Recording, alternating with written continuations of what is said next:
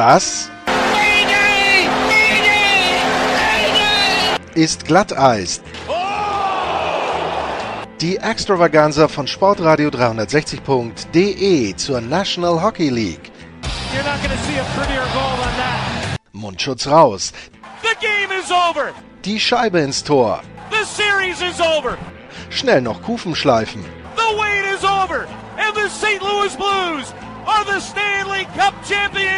Und hier ist euer Gastgeber, Lars Marendorf. Hallo Hockeyfans und herzlich willkommen bei Glatteis, dem NHL Talk. Es geht weiter mit unserer Vorschau und in dieser Folge geht's nach New York zu den New York Islanders. Ich habe mit Arthur Staple gesprochen. At Stape Athletic ist der Twitter-Handle und Arthur arbeitet, wie man dann aus dem Twitter-Handle erkennen kann, für The Athletic New York City und ist dort der Beatwriter, der die New York Islanders betreut und dort eben Neuigkeiten verbreitet. Und ja, mit ihm habe ich auch über die Islanders Saison letztes Jahr gesprochen. War es positiv oder negativ, das Fazit? Und äh, auch natürlich über Thomas Greis und äh, Tom Kühnhacke und eben auch über die, den Versuch, Artemi Panarin unter Vertrag zu nehmen und Robin Lenner, warum man Robin Lenner nicht weiter verpflichtet hat. Also viele interessante Dinge rund um die New York Islanders und deshalb geht's jetzt los. Viel Spaß mit Arthur Staple.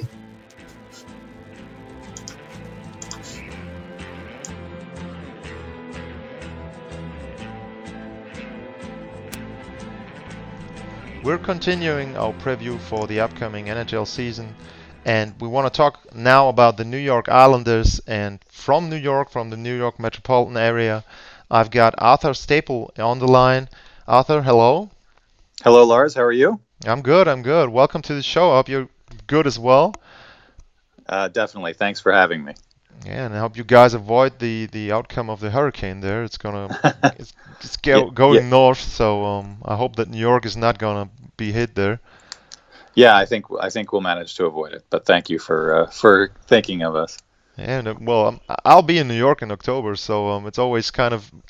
So far, I've been lucky to have avoided either in Florida or in in uh, the East Coast area uh, any storm there, but you never know.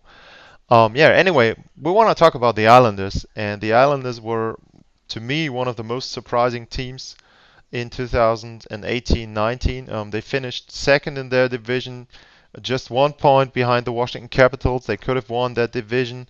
Um, and they got the Pittsburgh Penguins, um, a team that has won the cup in recent years twice, or if you go back three times in the last decade. So um, you could have expected pretty much a close series there, and they swept the Pittsburgh Penguins, um, went on to the second round, and yeah, um, then it was not so much success there. So um, they lost against the uh, Carolina Hurricanes there, and um, I was curious about how the fan base and maybe um, the the people around the club um, evaluated that season because the regular season was great, first round was great, and then when you look at it, um, it could have been a much easier path to at least the conference final and maybe even uh, the Stanley Cup final that you could have imagined beforehand. So, um, how was the ev- evaluation? How was the summary of that season in the New York Islanders organization? Well, I think it was it was very positive. You know, it's uh, you think if you can go back even before last season started to their summer between the 17-18 and the 18-19 seasons, all the changes that they went through. They fired uh, Garth Snow, their long longtime general manager. Uh, they brought in Lou Lamoriello, uh, general manager f- for many decades with uh, other teams. Uh, he let Garth Snow go. He let Doug Weight go. Had been the coach for one year. They managed to bring in Barry Trotz just a few days after he wins the Stanley Cup with Washington. Just a few days after that, John Tavares makes his decision to leave the Islanders and go to Toronto. All of this happens in the space of about six weeks uh, in the summer before this one. And so they're going into the season with no one really, uh, even even with uh, Lamoriello and Trotz, people thinking this is not a good enough team to to compete. And Tavares has has rejected them. Um, so there's definitely a little bit of hurt, you know, around the team and certainly among the fans. Uh, and then they started off pretty well and continued on in a very consistent way all season long. It was, you know, they went from being the worst defensive team in the league the year prior to the best, um, thanks in large part to their goaltending, uh, Thomas Greiss and Robin Lehner, uh, two goalies who I don't think a lot of people had a, had much, uh, you know, expectations for um, and, a, and a roster of players that was, you know, so you subtract Tavares and you add a few uh, veterans like Leo Komarov and Val Filppula, who are, you know, have had good careers, but are not necessarily um, major talents anymore. Uh, and really, that's was the only changes they made, and they suddenly make this dramatic turnaround to, uh, to, as you said, you know, second in the division, could have very easily won the division. Very consistent. They didn't lose three consecutive games all season long. Um, and such a good defensive team that um, that carried over really to that Pittsburgh series where they only gave up six goals and Sidney Crosby didn't have a single goal. Evgeny Malkin had one. Um, so it was it was quite a transformation. And yeah, like you said, the the second round was certainly uh, a winnable series against Carolina, and they they you know that was kind of the opposite of what they did. What happened with Pittsburgh is the Islanders' offense uh, kind of stopped in that series against Carolina, and the Hurricanes really had a lot of momentum going from their upset of Washington. So, um, it, you know, I think given all of the changes before the season, certainly the, the people around the team from the from Lou Lamoriello on down were, were very pleased with how it went and felt very positive. But I think even more so for the fans who have experienced a lot of losing teams in the last 20 years, um, and and then also still feeling very uh, very burned by Tavares' decision, which came down to the very last minute on July 1st, and he decided to go to Toronto.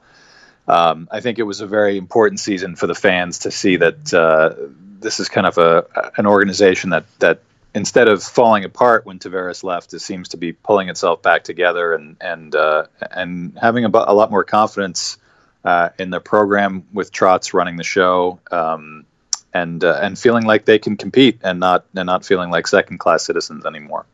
Yeah, and quite a scene when Tavares returned um, to New York, and they he had a warm welcome um, there. So um, that was quite something you can see all over the internet. There, um, it was uh, something that blew up uh, days ahead of it. Even in Germany, you you, you saw a lot of coverage there. So um, yeah, that was something. Um, I mixed up my questions because I didn't really introduce you. You're the beat writer for the Athletic um, New York City for the New York Islanders, so obviously uh, you're very close to the team. Um, do you travel with the team? How would your daily routine look um, covering the New York Islanders? Well, this is, uh, I mean, it's my going to be my third season with the Athletic when we start up uh, here in a couple of weeks with training camp. Um, you know, I, I joined the Athletic New York uh, chapter when we first got started uh, in February of 2018. So I've been there from the, from the beginning of that.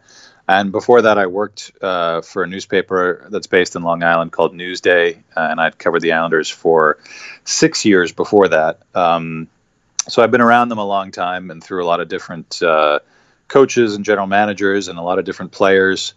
Um, so yeah, when it comes to travel, uh, you know, some teams do it a little bit differently. I don't travel with the team. Lou Lamoriello has very has very strict rules about who can be on the team plane and on the buses and things like that. But I will fly commercially to go and cover the team. And um, there's a there's a very it's a it's a small group of media that that covers the Islanders. Even though we're close to New York, it's it's really considered a small market team. Um, you know, even playing half of their games in New York City in, in Barclays Center in Brooklyn um, when they play their games at Nassau Coliseum, as they did with that Toronto game when Tavares came back. It's a small building, but it uh, but as anyone who watched that game or saw some of the highlights, it can get very loud. And I think it was the same for the Penguins when they came in and played the two games of that playoff series. There, it's um, it's a unique environment and it's a very it's a very tight knit fan base um, for a team, like I said, that hasn't experienced much success since they were, you know, four straight Stanley Cup champions back in the early 1980s. So,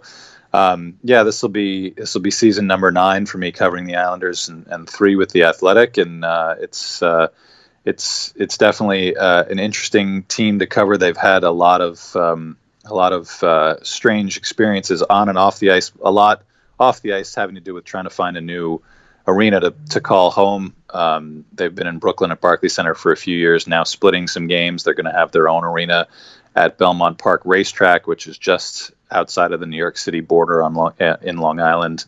Um, in a few years, when they finally get that built, but uh, but it's been a long time coming, and and uh, a lot of uh, a lot of twists and turns to really get to this point, and and I think uh, the team having the showing they did last year uh, helped a lot of people, not just in the area, um, think a little bit more positively about the Islanders because they do have this new arena coming in a few years and and a and a core of a team that that looks a lot better than it did at this time last year.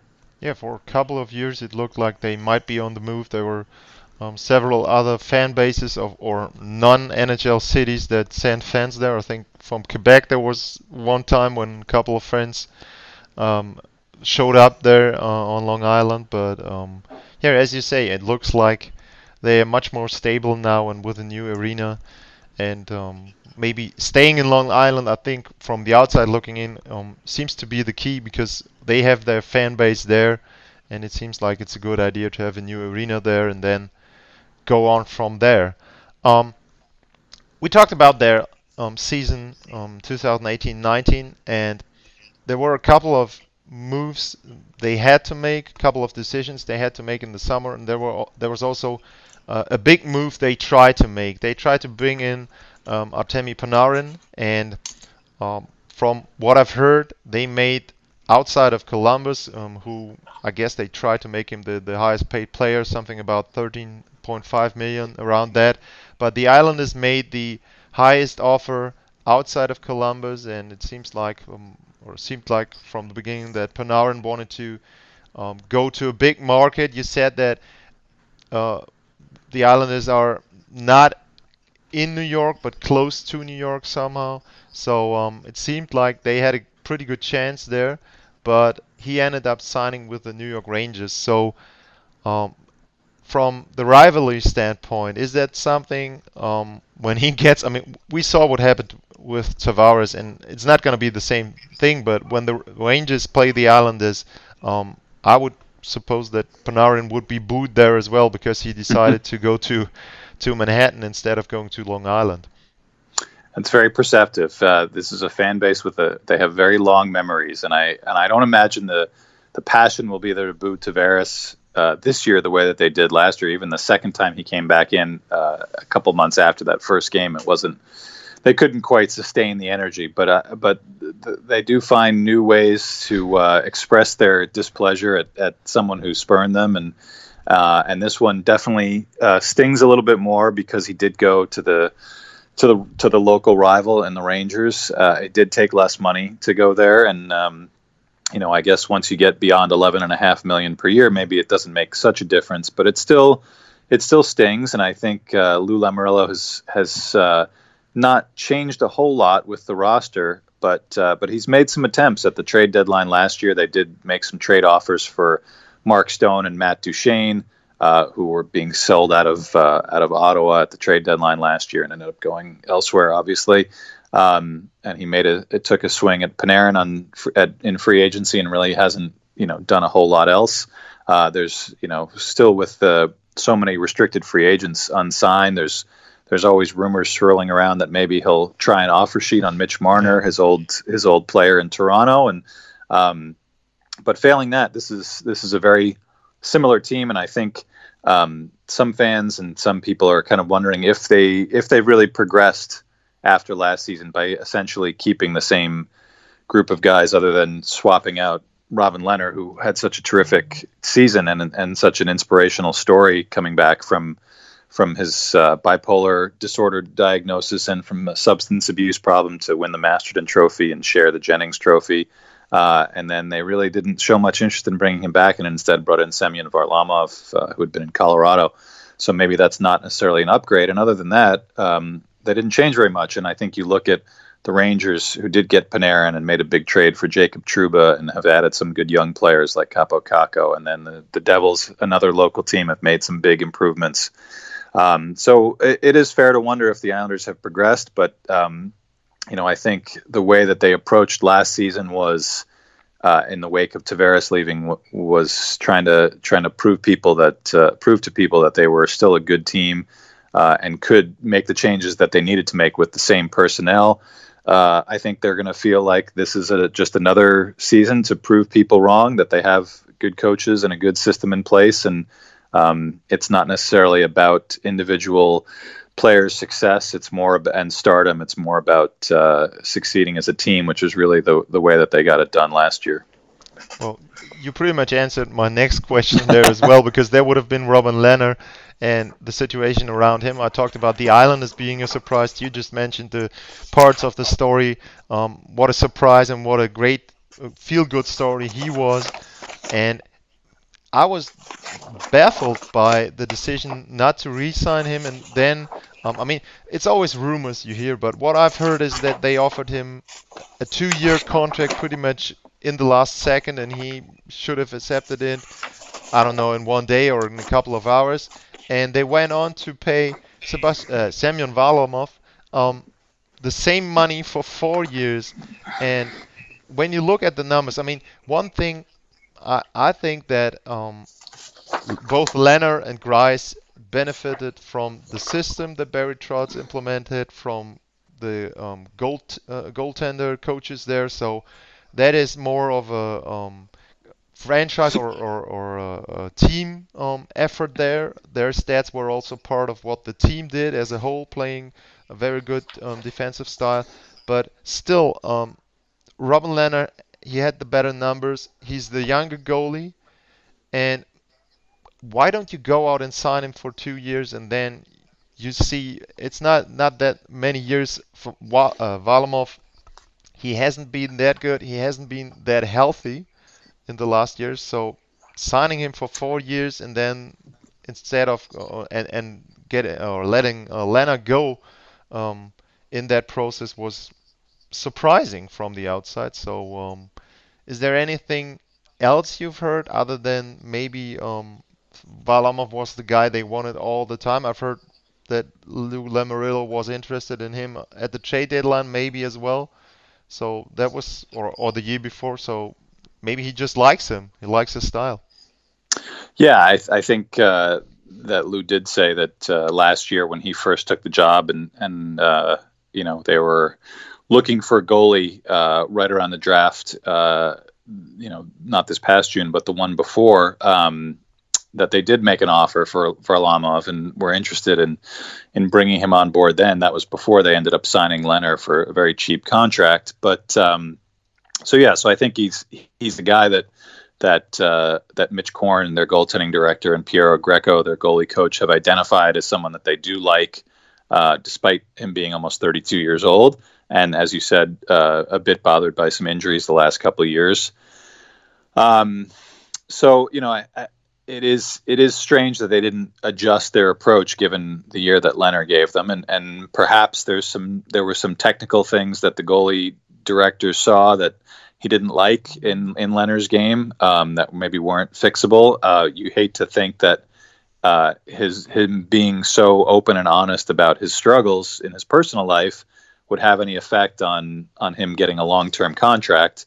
Um, but I think maybe that's a bit of the reality that uh, that in in pro sports that um, when people do talk about mental illness uh, and those sorts of struggles, it can be a little bit of a red flag for some general managers, which is unfortunate, but but still maybe the case. Um, so yeah, I think I think Robin himself was certainly uh, very puzzled that there wasn't even a, a, competitive offer made and, and him ending up signing for, for one year and five million. I don't think uh, he was even offered two years at five million by the Islanders. Uh, I don't I don't think it was. I think it was more two years and, and a bit less than that. So he uh, and that was early in that week before July one. And I think once the once things got going with Varlamov, they they kind of didn't even give Lehner a chance to to accept. I think they just moved on. So it it was definitely a surprise to him and a surprise to a lot of the fans who really embraced Robin quite strongly. Um, you know, right from the start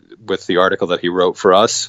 Uh, at the beginning of last season, and then on into his his terrific year on the ice. He's uh, he's a very unique individual uh, who's very candid with when he speaks to whether it's about his game or about his personal life. So I think. Um, you know, it's it. Uh, he he connected very quickly with a lot of the fans here, and I think there's some disappointment, and I think there's a definite feeling of, um, you know, Semyon Varlamov has a lot to prove to live up to that contract, and whether it's uh, it's for all of his his talents or whether in part because of his relationship a bit with uh, Ilya Sorokin, who was uh, an Islanders draft yeah. pick from a few years ago, who's uh, just won the Gagarin Cup with uh, with CSKA in Moscow in the KHL, and has one year left on his on his KHL deal.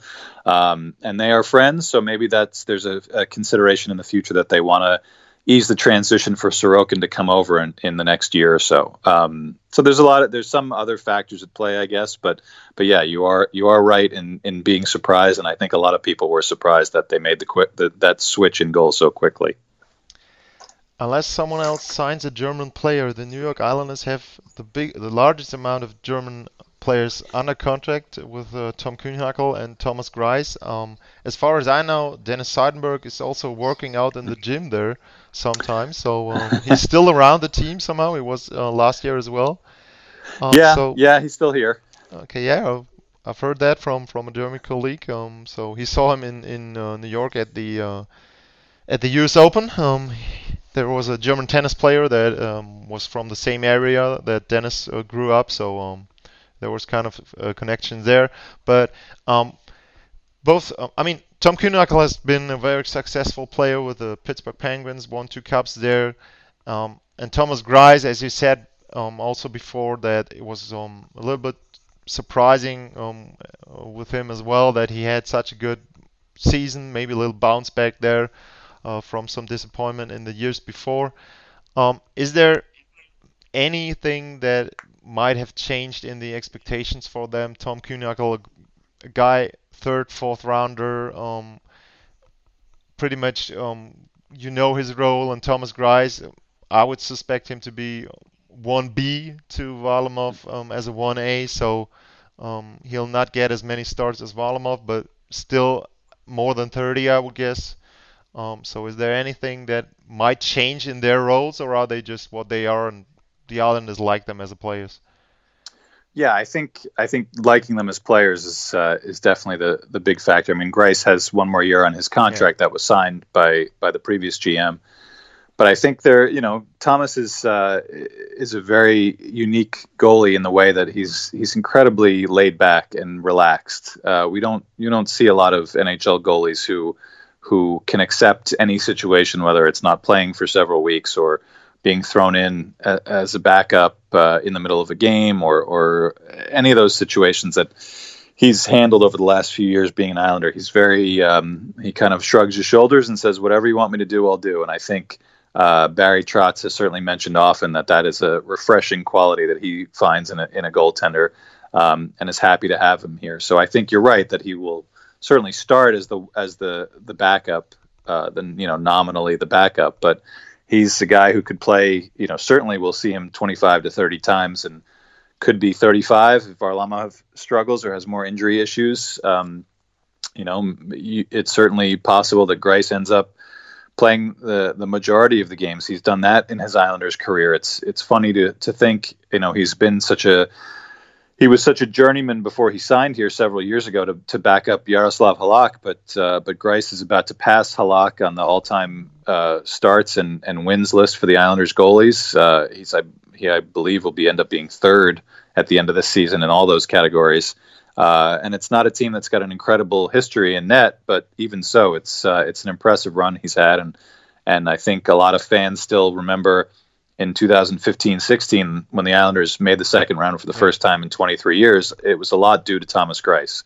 Uh, he played extremely well against Florida in that series, and also played pretty well against Tampa, and played well to get them there. So uh, he's a, to have that kind of versatility and accepting of his role is uh, is unique, and I and I wonder uh, even if Sorokin comes over, uh, you know, would they be able to find room for Greiss for one more year? Probably not uh, next season, but I think even at 32 or 33, he'll find a job somewhere, uh, and and especially if he if he gets a lot of work this coming season. And and as far as Kühnhackl goes, you know, like you said, he's I think they brought him in much the same reasons that they brought in Valtteri Filppula and Leo Komarov, guys that have reputations as strong defensive players, um, who have been in winning locker rooms, who have, in Kühne's case and Filppula's case, won Stanley Cups.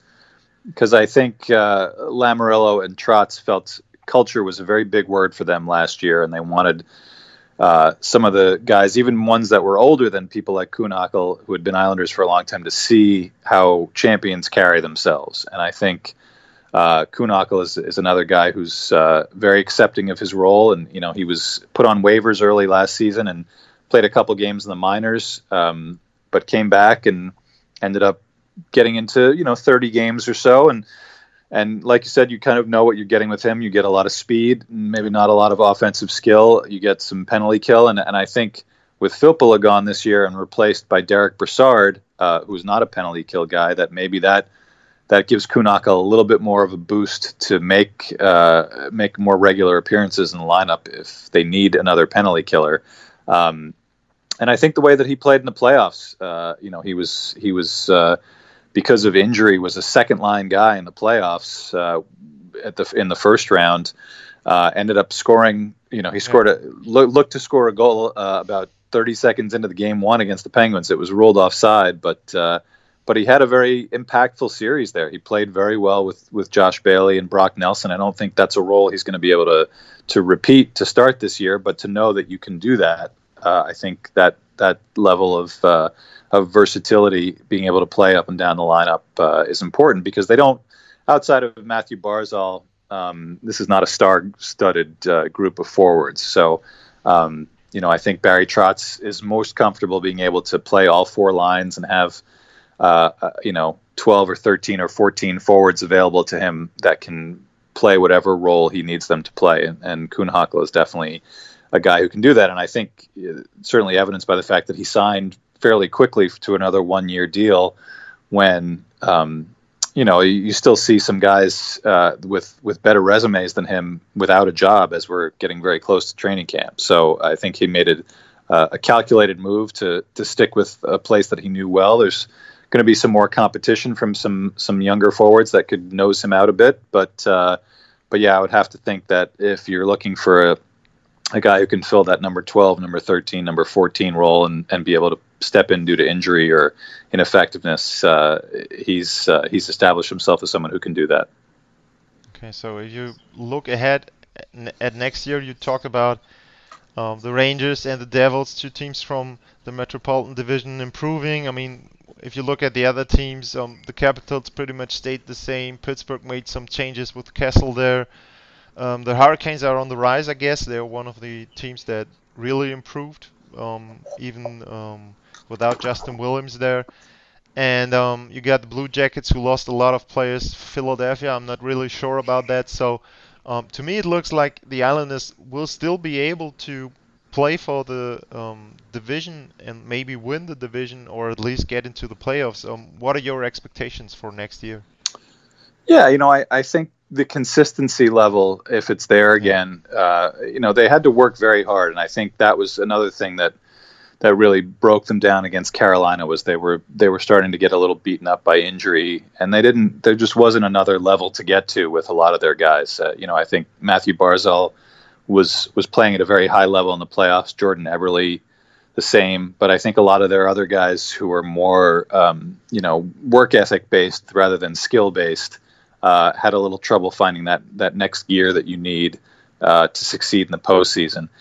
So you know whether they can grind it out through another regular season, I, I think they can. I think a lot depends on whether Varlamov adapts well to the new uh, the new system he'll be playing behind and, and new goalie coaches. Um, if he can do that and have a season even close to what Lehner did, um, I agree with you that the system that Trotz implemented was was very strong uh, in their own end. They didn't they gave up a lot of shots, but not a lot of great chances night in and night out. And I, and I think um, the effectiveness of, of guys like Casey Cizikas and, and Cal Clutterbuck, who um, you know had kind of been lost a little bit when they weren't playing much defense in the previous years, and those guys played very huge roles. If, if they can hold up for another season, uh, that the you know their bottom six forward group played a big part, and and uh, if they can do that again, then I think um, you know they do have enough talent spread around their lineup and enough skill and work ethic to to outwork a lot of teams on a lot of nights. We do talk about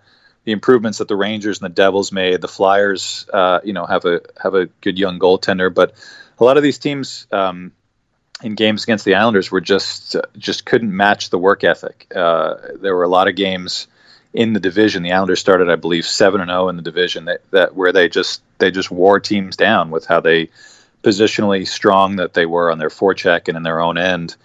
So I don't necessarily see the the experience level a lot of these teams rising to the level of the Islanders. So I do agree with you that that there is a chance they could compete for the division. I think it's them in Washington again. Uh, you know, Carolina, I have to see where their you know where their goaltending is going to be and how they're going to look. Uh, Philadelphia, if their young goalie stands out, then I think they can make some strides. The Rangers and the Devils could make big strides, but they were way behind the Islanders last year, like, you know, 30, 35 points. So that's going to have to be big strides. And I think Pittsburgh and Columbus, Columbus certainly more so because of the players they lost, but I think Pittsburgh, this might be the year where they, they stumble a bit and, um, and maybe have to start thinking about you know a, a, more major retooling with their with their big stars than they have in years past. So I think it is a wide open division, and, and the consistency of what the Islanders have done is is probably what Lou Lamoriello and Barry Trotz are relying upon, and and I think for the regular season that that that may certainly work. It, whether it works in the playoffs, um, I think is to be determined. They need to they need to maybe be a little bit more aggressive if at next season's trade deadline if they're in the same spot that they were a year ago, and and really try to improve their their high end skill to to kind of push them over the top because that was the the thing that was missing the most when when crunch time came against Carolina. Arthur, oh, there was so much information. Um, when I just asked one question, you're giving us so much insight. So uh, thanks for your time. Thanks for your expertise. Uh, the Twitter handle is at Stape Athletic. Um, I've mentioned it a lot of times before on this podcast. If you're not a subscriber to the Athletic yet, um, I can just recommend it. A lot of good stories there around the NHL, but also other sports as well. So, um, yeah, as I said, I recommend to follow you, um, to uh, subscribe to the Athletic, and um, maybe we can talk again uh, during the season. Maybe we can do a short preview if the Isles are going into the playoffs there. Uh, maybe there are some news about Thomas Greiss, Tom Kühnhackl. Uh, maybe who knows? Dennis Seidenberg shows up sometime during the season. I don't think so, but who knows? Um, Arthur, thanks for your time, and it was fun talking to you. Thank you very much, Lars. I really appreciate it.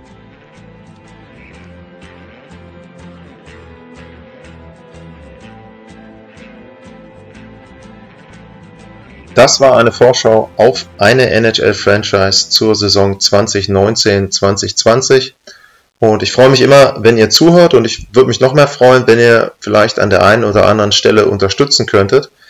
Da gibt es drei Wege, die mir helfen würden. Nummer eins ist Twitter, at Lars-Mar. Das ist mein Twitter-Account. Und wer mir da folgen würde und wer mir da folgt, da bitte ich dann drum, vielleicht die Sendung einfach mal zu liken, zu teilen. Reichweite hilft da immer, dass die Sendung eben dann auch bekannter wird. Das gleiche gilt für Podcatcher und Bewertungen, ähm, je nachdem, ob ihr bei iTunes seid, ob ihr eure App habt. Es gibt sicherlich eine Möglichkeit, dort auch den Podcast zu bewerten.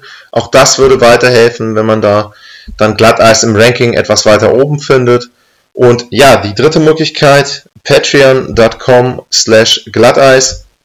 Auch da gibt's jetzt die Möglichkeit, wenn ihr wollt, ein bisschen was ja, in die Kasse einzuzahlen. Das geht darum, äh, ich möchte einige Sachen mehr machen in dieser Saison. Dafür brauche ich ein bisschen Equipment und auch den ein oder anderen Euro, um dann mal bei einer Reise was zu finanzieren. Ähm, ich weiß, Jens hat auch eine Patreon-Seite, also wer da Geld gibt und da unterstützt, nicht jetzt verpflichtet fühlen, da irgendwas zu kündigen, also bitte nicht. Nur wenn ihr sagt, Glatteis, das macht mir Spaß und auch vor allem jetzt so die Vorschau mit mehr Experten aus Nordamerika, dann würde ich mich freuen, wenn ihr mich da unterstützen könnt. Ja, ansonsten Vielen Dank fürs Zuhören und bis zur nächsten Sendung. Das war Glatteis, die Extravaganza von Sportradio 360.de zur National Hockey League. Folgt uns auf Twitter, liked uns auf Facebook, abonniert uns auf iTunes.